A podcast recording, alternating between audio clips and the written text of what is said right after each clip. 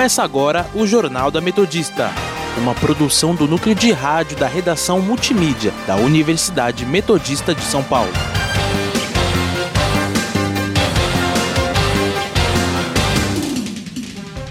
Boa tarde, eu sou Beatriz Kelly. Agora são 5 horas e está começando o Jornal da Metodista. Aqui comigo está o Miguel Rocha.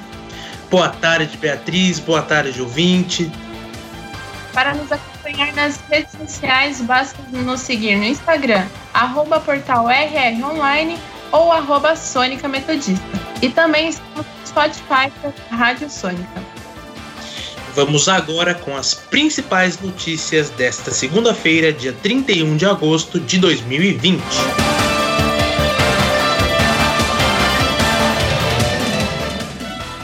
Witzel recorre ao Supremo Tribunal Federal contra a decisão judicial que o afastou por 180 dias do cargo de governador do Rio de Janeiro.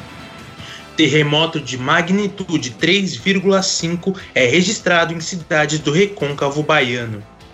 Ministra da Mulher, Família e Direitos Humanos, Damares Alves, nomeia Terezinha de Almeida Ramos Neves para o Departamento de Promoção à Dignidade da Mulher ator norte-americano Chadwick Boseman morre no último sábado aos 43 anos por conta de um câncer no cólon.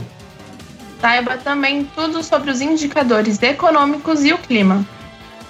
E no nosso quadro Giro pelo ABC, os principais notícias da região. Saúde.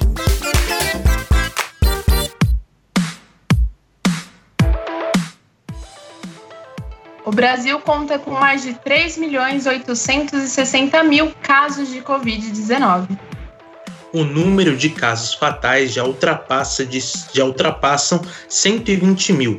Ficam atrás apenas dos Estados Unidos, em que os óbitos excedem 180 mil casos.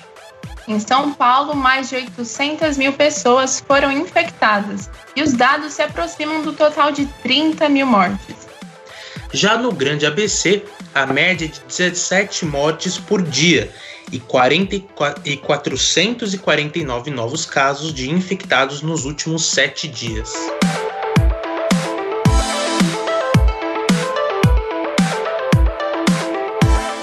População de cidades que registraram as primeiras reduções do índice de infecções por Covid-19 tem queda de anticorpos.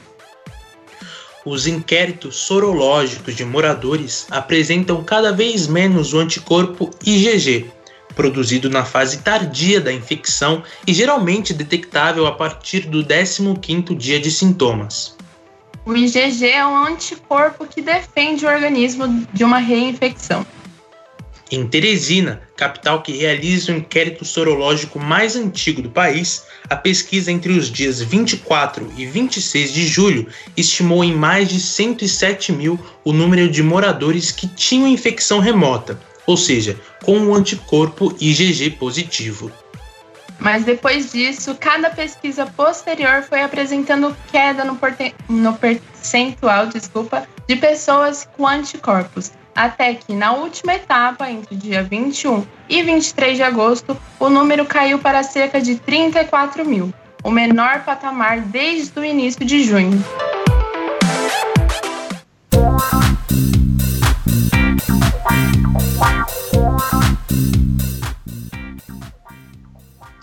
As eleições, as eleições presidenciais nos Estados Unidos estão marcadas para o dia 3 de novembro e os candidatos que estão concorrendo ao cargo são Joe Biden, do Partido Democrata, e o atual presidente Donald Trump, do Partido Republicano.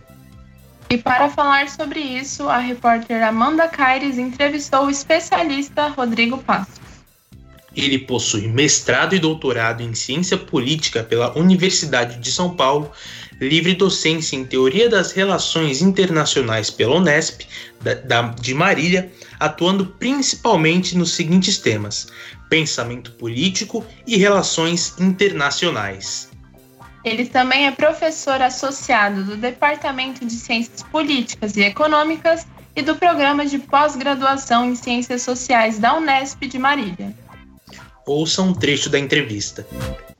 E de acordo com pesquisas de intenção de votos, né, que são publicadas nos jornais, Joe Biden tem mais de 70% de chance de vencer as eleições presidencialistas. Na sua avaliação, quais são os motivos que tornam um candidato democrata o favorito nas eleições? Há vários motivos. Nós podemos elencar alguns dos mais importantes. O governo Donald Trump teve uma tônica bastante impopular, em função dele ter uma política bastante contrária aos direitos humanos e aos imigrantes. Esses imigrantes e os seus descendentes nos Estados Unidos formam uma significativa parcela da população que, junto com as minorias étnicas norte-americanas, negros, índios e outros estrangeiros, são, digamos assim, portadores de uma visão muito negativa da maneira como o presidente se colocou desde o início na sua campanha eleitoral e depois no seu próprio governo, demonizando os estrangeiros de forma geral e todos aqueles que se relacionam a essas minorias étnicas como os grandes culpados na prática, tanto no discurso quanto na prática, pela condição decadente dos Estados Unidos. Então, essa demonização que, que o presidente fez desde a sua plataforma eleitoral, sua campanha e depois o seu governo é um dos pontos que não só contribuem para uma imagem negativa de Trump perante boa parte da sociedade norte-americana, como também em relação a uma boa parte da opinião pública mundial. Então, como desdobramento disso, inúmeras é, deportações de estrangeiros, separação de pais estrangeiros dos seus filhos que tem nacionalidade norte-americana, vários estrangeiros que estavam em processo de obtenção do green card, ou seja, da, da cidadania norte-americana, tiveram seus processos adulados, cancelados, e assim por diante. Do ponto de vista econômico, a situação não, já não era tão boa nos Estados Unidos e protagonismo que Trump prometeu na sua campanha eleitoral, no sentido de colocar os interesses econômicos dos Estados Unidos em primeiro lugar e reverter uma perda, principalmente na área da indústria, de presença econômica dentro do território norte-americano, com a consequente criação de empregos, não surtiu os efeitos que eram imaginados por boa parte dos seus eleitores. Existem estudos que mostram que boa parte do eleitorado de Trump se identifica com uma parcela da população de perfil étnico branco e que se viu alijada da oportunidade de trabalhar e de ter empregos na área da indústria, um processo que já dura mais de 10 anos, muito em função do incremento de novas tecnologias que tiraram boa parte desses empregos, as tecnologias digitais e de comunicação, como também mudança de várias das plantas industriais, das indústrias dos Estados Unidos para a China, em busca de maior estabilidade política e custos mais baixos, inclusive no que se refere à mão de obra. Uma parcela significativa desses empregos decorrentes desse processo de desindustrialização dos Estados Unidos jamais voltou, jamais foi revertida no sentido de trazer esses empregos de volta. Este processo de desindustrialização dos Estados Unidos e de vários outros países do mundo, inclusive o Brasil, é um processo em favor da China, é um processo de longo prazo que o presidente Trump não tem capacidade de reverter em termos de curto e médio prazo. E, obviamente, a questão da maneira como presidência da República nos Estados Unidos encaminhou o combate à epidemia do novo coronavírus, que se demonstrou na prática um grande fracasso, uma ausência completa de coordenação e de condução de política com base nos preceitos científicos, que já são conhecidos no que se refere ao combate da doença e a sua prevenção, e isso colocou, como se sabe, os Estados Unidos na ponta na liderança mundial do número de casos e de mortos também, infelizmente. Você acompanhou a entrevista com o mestre, doutor e professor de ciência política e livre docente em teoria das relações internacionais pela Unesp de Marília, Rodrigo Passos. Para escutar na íntegra essa entrevista, basta acessar a Rádio Sônica no Spotify.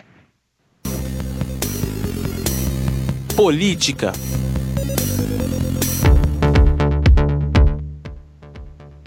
Wilson Witzel recorre ao Supremo Tribunal Federal contra a decisão judicial que o afastou por 180 dias do cargo de governador do Rio de Janeiro.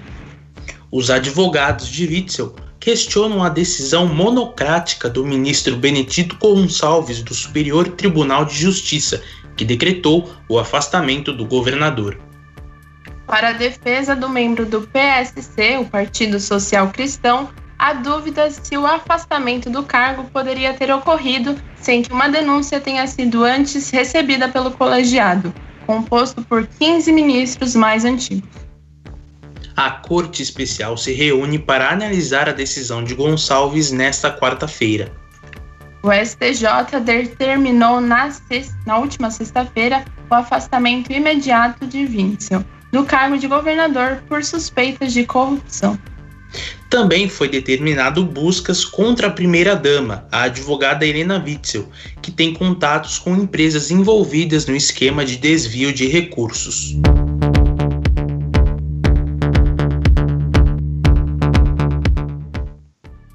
Ministra da Mulher, Família e Direitos Humanos, Damares Alves, nomeia Terezinha de Almeida Ramos Neves para o Departamento de Promoção à Dignidade da Mulher. Terezinha já se manifestou contrária ao aborto, mesmo em casos de estupro. O Departamento de Promoção da Dignidade da Mulher integra a estrutura da Secretaria Nacional de Políticas para as Mulheres, que faz parte da pasta comandada por Damares. Terezinha, desde maio, trabalhava no Ministério no cargo de coordenadora geral da Atenção Integral à Gestante e à Maternidade, do Departamento de Promoção da Dignidade da Mulher. Economia.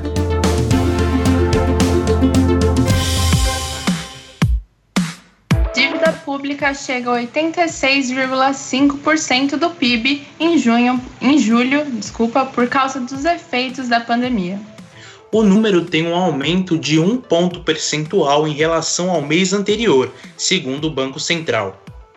Com o aumento de gastos públicos em razão da pandemia do novo coronavírus, a dívida bruta brasileira deste ano pode fechar em 100% do PIB, segundo estimativas da equipe econômica o aumento da dívida bruta se deu principalmente pelo aumento nas emissões de títulos públicos, que representou o aumento de 0,7 ponto da incorporação de juros ao montante e da diminuição do valor nominal do PIB, de 0,2 ponto. A dívida líquida, que desconta os ativos do governo, também foi impactada e fechou em 58,1% do PIB em julho, aumentando 2,2 pontos em relação a junho.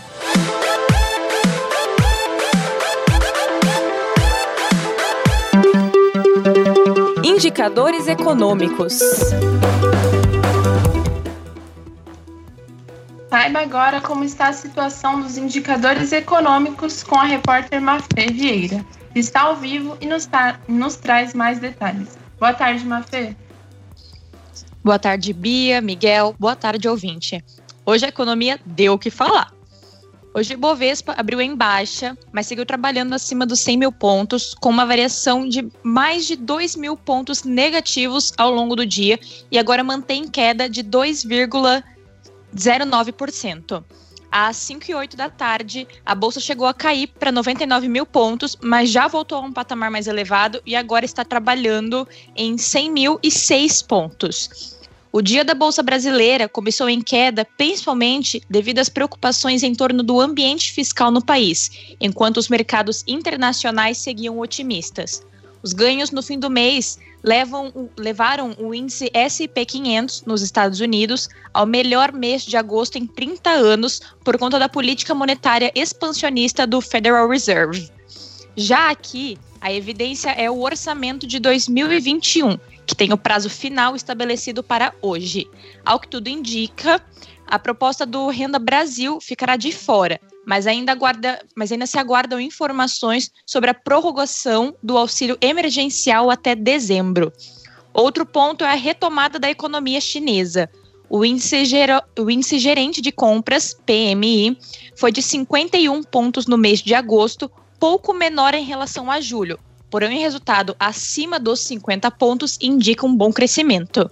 Ao passo que a economia chinesa cresce, as tensões entre Estados Unidos e China se agravaram depois que o país oriental anunciou novas restrições sobre a exportação de inteligência artifici artificial, perdão, que poderiam gerar problemas na venda do aplicativo TikTok no país norte-americano.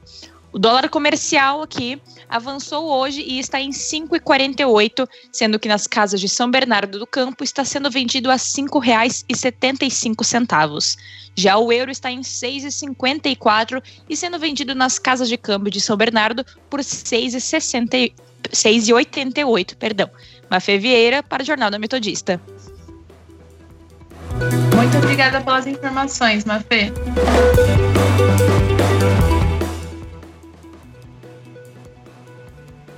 Vamos agora para um rápido intervalo, mas não saia daí porque voltamos com mais informações.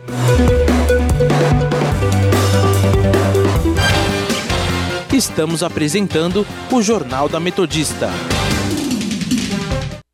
Coronavírus. O que você precisa saber e fazer. O coronavírus é um vírus que causa doença similar a uma gripe. Ele é transmitido pela saliva, espirro, tosse ou aperto de mãos. Os sintomas são febre, tosse ou dificuldade de respirar. Para se prevenir, lave as mãos com água e sabão ou álcool em gel. Cubra nariz e boca ao espirrar ou tossir. Mantenha os ambientes ventilados e evite aglomerações se estiver doente. Caso apresente os sintomas, ligue 136 ou procure uma unidade de saúde. Ministério da Saúde, Governo Federal voltamos a apresentar o Jornal da Metodista.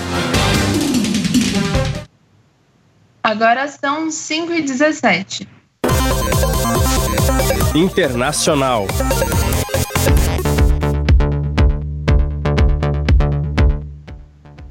Donald Trump, prefeito de Portland, Ted Wheeler, trocam acusações após um homem favorável ao Partido dos Republicanos ter sido baleado e morto durante os protestos antirracistas neste domingo.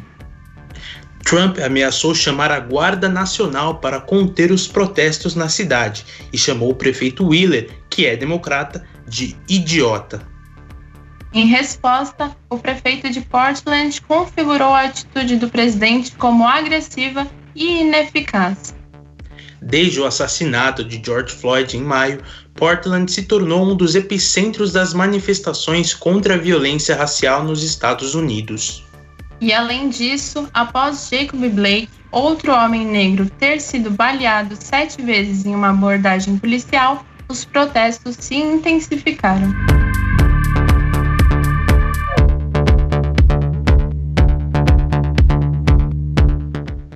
As escolas de Auckland, a maior cidade da Nova Zelândia, reabriram nesta segunda-feira por conta da flexibilização do isolamento social. A decisão foi decretada pela primeira-ministra Jacinda Ardern, que acredita que o país tem a capacidade de controlar uma possível segunda onda de contágios pela Covid-19. Auckland estava sem contaminações há 102 dias, até que no dia 12 de agosto o confinamento foi anunciado novamente após quatro pessoas terem sido infectadas na região. No momento, os habitantes estão autorizados a sair de casa, mas o limite para aglomerações são de até 10 pessoas, e ainda há obrigatoriedade no uso de máscaras nos tran transportes públicos por toda a Nova Zelândia.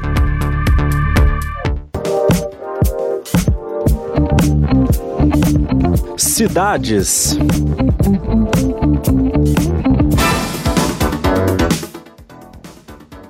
Terremoto de magnitude de 3 graus e meio na escala Richter é registrado em cidade do Recôncavo, Recôncavo baiano. Os tremores puderam ser sentidos mais claramente em cidades como Amargosa, Brejões e Elísio Medrado. Ontem, moradores já haviam relatado tremores na parte da manhã e da noite. Pelo menos seis casas da cidade de Amargosa tiveram rachaduras, além da igreja da cidade, que também foi prejudicada. Os tremores de domingo de manhã foram os mais fortes, com magnitude de 4,6 graus, e puderam ser sentidos em várias regiões do estado, como Salvador e cidades das regiões Sul e Sudeste. À noite, os tremores foram mais fracos, de magnitude 2,7. Esse fenômeno é causado devido à pressão nas falhas geológicas.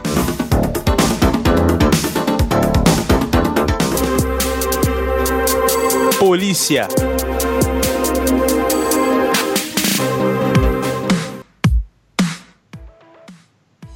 Homem apontado como operador fiscal do pastor Everaldo do PSC foi preso neste domingo em Porto Alegre, Rio Grande do Sul. Victor Hugo Amaral, apontado como suposto doleiro, foi um dos alvos da Operação Tris in Idem, que afastou Wilson Witzel do cargo de governador do Rio de Janeiro e prendeu sete pessoas, dentre elas o pastor Everaldo. Na decisão do STJ, o, Su o Superior Tribunal de Justiça, Vitor Hugo é apontado como responsável por direcionar contratações supostamente fraudulentas. A defesa de Witzel e dos demais investigados negam as denúncias do Ministério Público.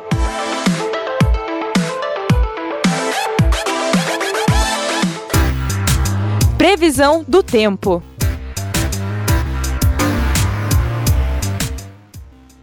Agora são 5h22 da tarde e vamos conferir como é que vai ficar o tempo com o repórter Gustavo Brito. Fala, Gustavo. Fala, Miguel. Boa tarde, boa tarde, Beatriz e boa tarde, ouvinte. Hoje foi um dia nublado, diferente do dia bonito e caloroso do final de semana. No momento, está marcando 18 graus aqui em São Bernardo, de acordo com dados do Clima Tempo. E para amanhã a previsão não é diferente. Será um dia nublado com abertura de sol durante a tarde, e pode garoar de manhã e à noite. A máxima será de 21 e a mínima de 15. Volto com vocês. Obrigado, Gustavo.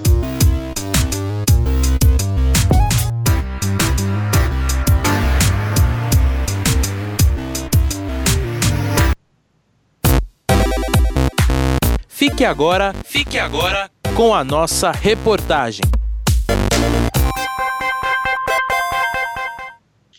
A adoção de animais aumenta 14% na quarentena em São Bernardo do Campo.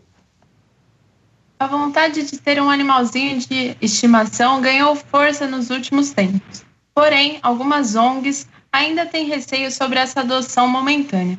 Confira a reportagem da repórter Letícia Gonçalves.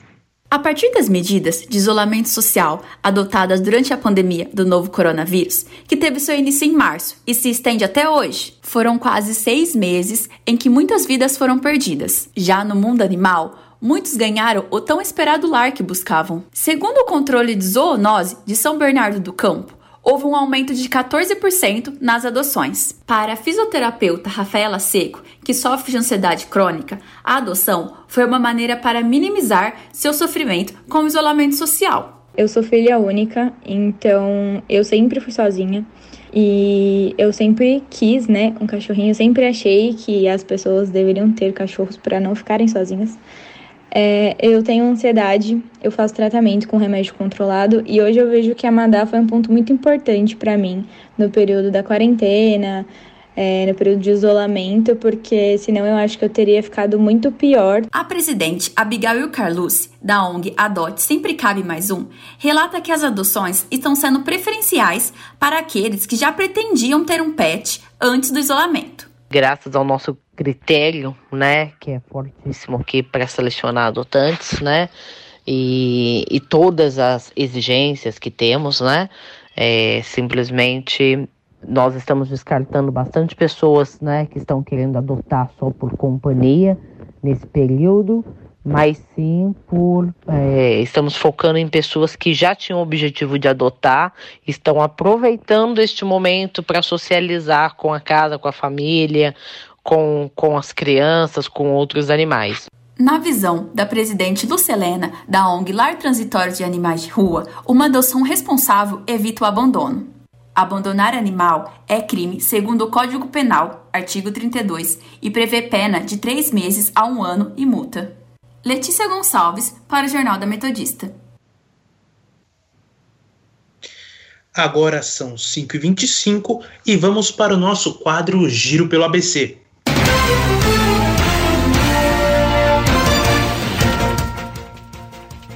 Diário do Grande ABC. Pandemia rouba sonhos de refugiados. Repórter Diário. Pandemia aumenta cuidados na ajuda a moradores de rua. ABC do ABC. Instituto Mauá de Tecnologia abre inscrições para o vestibular 2021. Rude Ramos Online. Poupa Tempo de São Bernardo retoma atendimento presencial.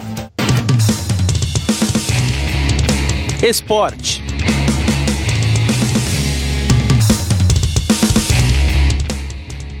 Paulo reclama a CBF conduta do árbitro Flávio Rodrigues de Souza no clássico contra o Corinthians no último domingo. Existem imagens da partida que mostram o momento em que o atacante Jô do Corinthians desfere um soco no zagueiro Diego do São Paulo. Nas gravações é possível ver Diego avisando o juiz de que teria levado o soco. O árbitro de vídeo chegou a revisar o lance, mas nada foi marcado. A Procuradoria do Superior Tribunal de Justiça Desportiva, o STJD, também analisa o vídeo e a possibilidade de denunciar Jô pela suposta agressão. Há a possibilidade de que o próprio São Paulo formalize uma reclamação ao tribunal para que o jogador rival seja denunciado.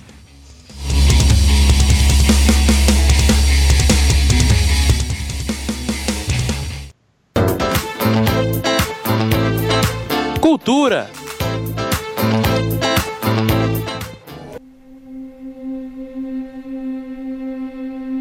Se ligar.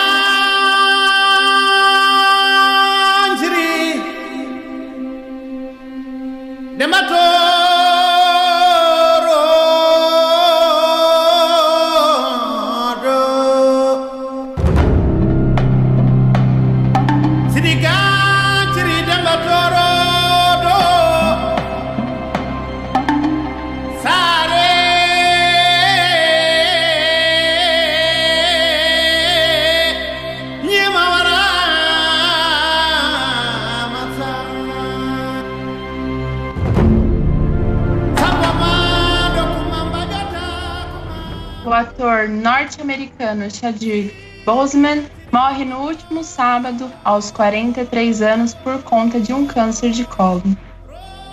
Boseman lutava desde 2016 contra essa doença que, desde a descoberta, evoluiu para o estágio 4. Embora houvessem suspeitas sobre a saúde do autor, apenas parentes e amigos próximos sabiam sobre o diagnóstico. Boseman, que também era diretor e roteirista, ficou mundialmente conhecido por empreitar o rei T'Challa, o primeiro super-herói negro das HQs, no filme Pantera Negra, além de participar em Vingadores Guerra Infinita, Vingadores Ultimato e Capitão América Guerra Civil. Ele, ele também atuou em filmes como Destacamento Blood, de Spike Lee, e interpretou James Brown em Get On Up.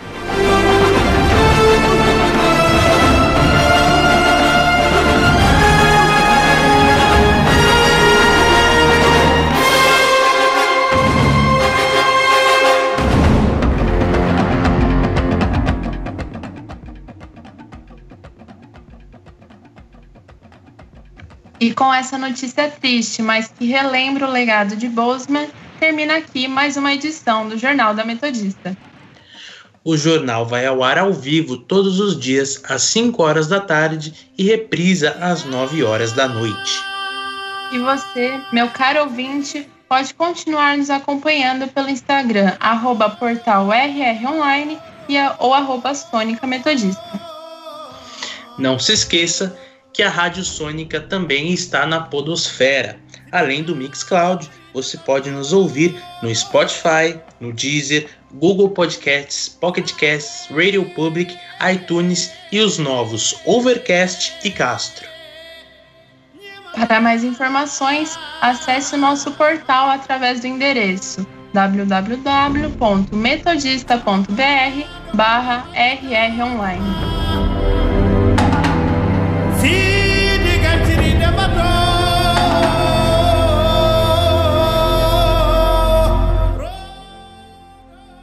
O Jornal da Metodista teve os trabalhos técnicos de Léo Engelman.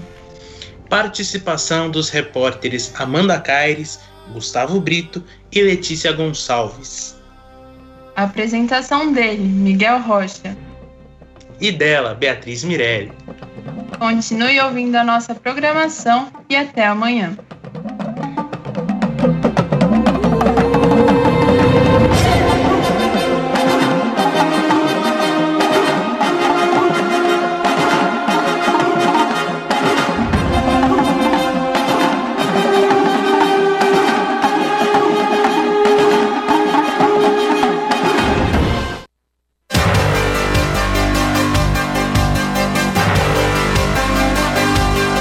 Por aqui o Jornal da Metodista. Uma produção do núcleo de rádio da redação multimídia da Universidade Metodista de São Paulo.